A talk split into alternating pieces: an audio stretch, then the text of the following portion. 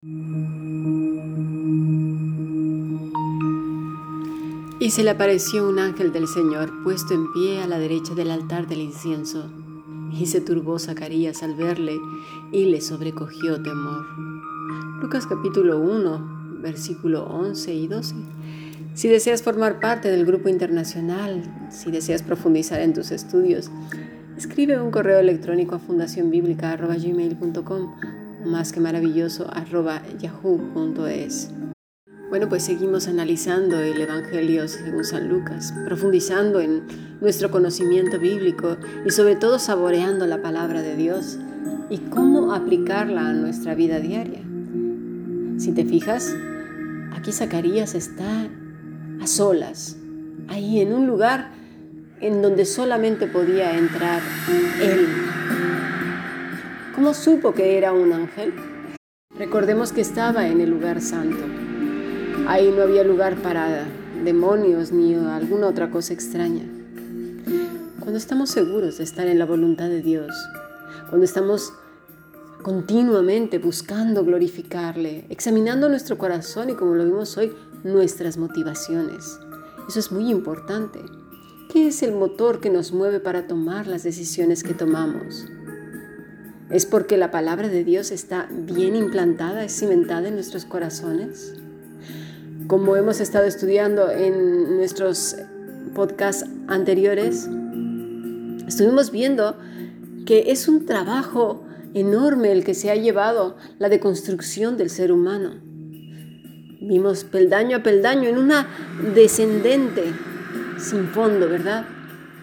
La estructura del hombre va siendo mancillada, pisada, demolida, pero aún queda bastantes cosas por ver que también le dan valor al hombre. Porque fíjate, todas estas cosas son los ingredientes de un caldo de cultivo demoníaco y terrorífico que justo hoy por hoy está vigente y que es perfecto para dar a luz una densa oscuridad en la mente humana, mucha confusión. Aquí es donde eh, también el Señor Jesús se refiere acerca de los ciegos que guían a otros ciegos.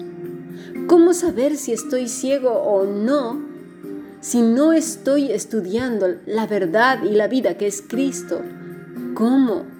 Aún muchos que le seguían a Jesús permanecían en esa oscuridad a propósito, porque no quisieron seguirle. Mira, vamos a leer Mateo 24 del 23 al 25.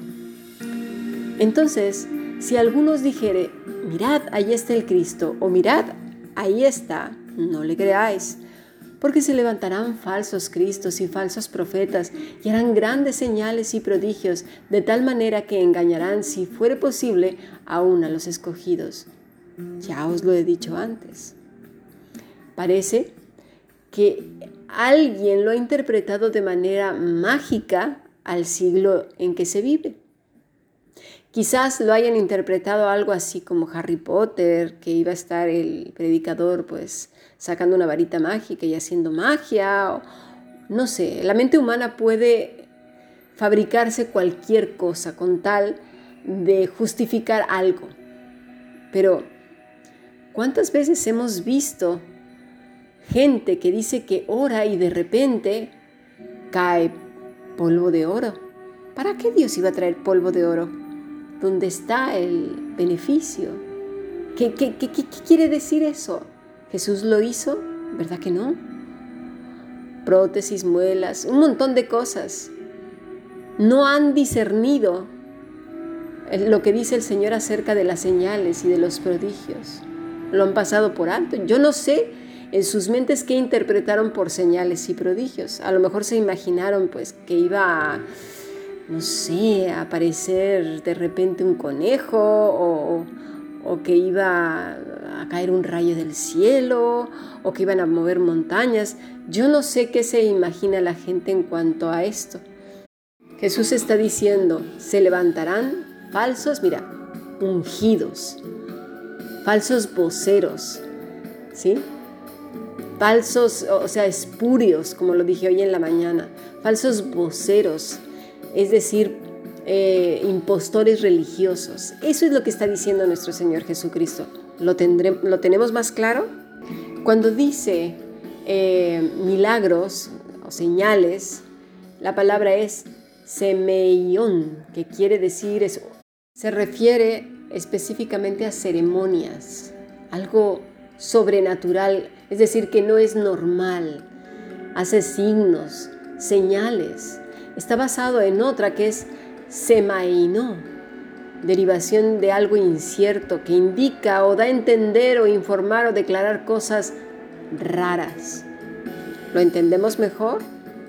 No, no está hablando de algo así como Harry Potter, ¿sí?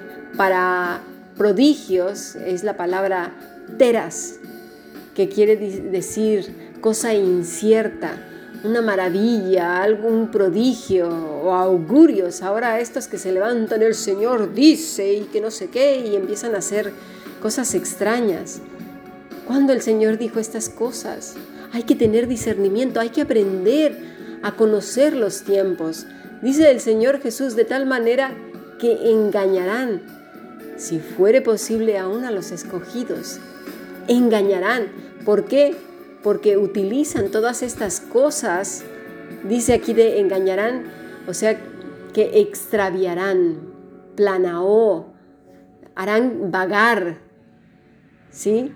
Errar, descarriar, seducir a la gente, irse por otro lado, otro lado extraño, es decir, por cosas maravillosas, cosas que suenen, no sé, nos encanta lo misterioso, lo mágico, lo wow, lo sencillo no. Pero si vamos a ver a los evangelios, nos vemos que el Señor Jesús tiene un discurso sencillo, entendible. Pero como nos encanta lo rocambolesco, lo raro, lo extraño, vamos en pos de esas personas. Tengamos cuidado.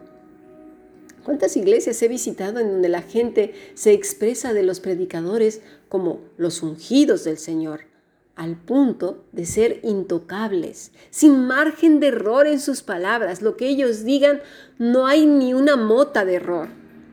Y si lo hay, la gente los excusa, aunque estén diciendo viles herejías, aunque a todas claras estén manipulando, o maltratando a las personas de manera psicológica. Este es el grave problema. Porque muchos que aparentemente abrazan el, Evangelio están cayendo como moscas, porque como lo hemos hablado desde la semana pasada en nuestra serie de Fuego Extraño, todos estos movimientos están teniendo un impacto brutal en estas generaciones desestructuradas. ¿Por qué? Porque desde lo profundo, desde sus raíces como humanos, han sido destruidas. Y obviamente entre ellos están también los cristianos conservadores, reformados y un sendo, etcétera, etcétera.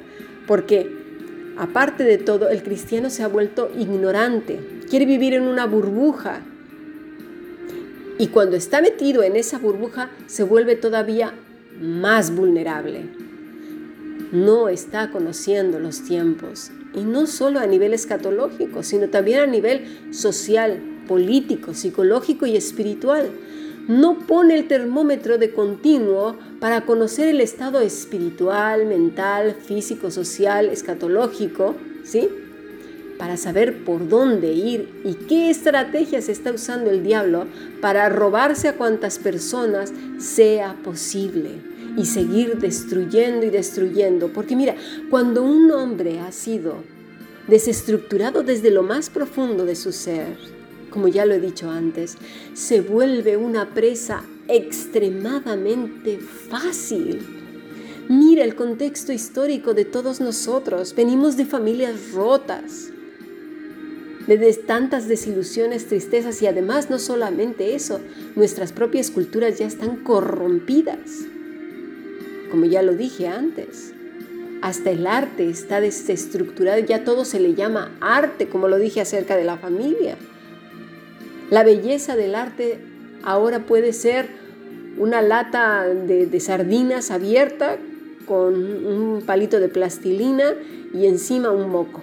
Eso es arte. Y la gente, oh, qué bonito está ese arte. ¿Hasta qué punto hemos llegado de la sin razón? Al punto ilógico y absurdo.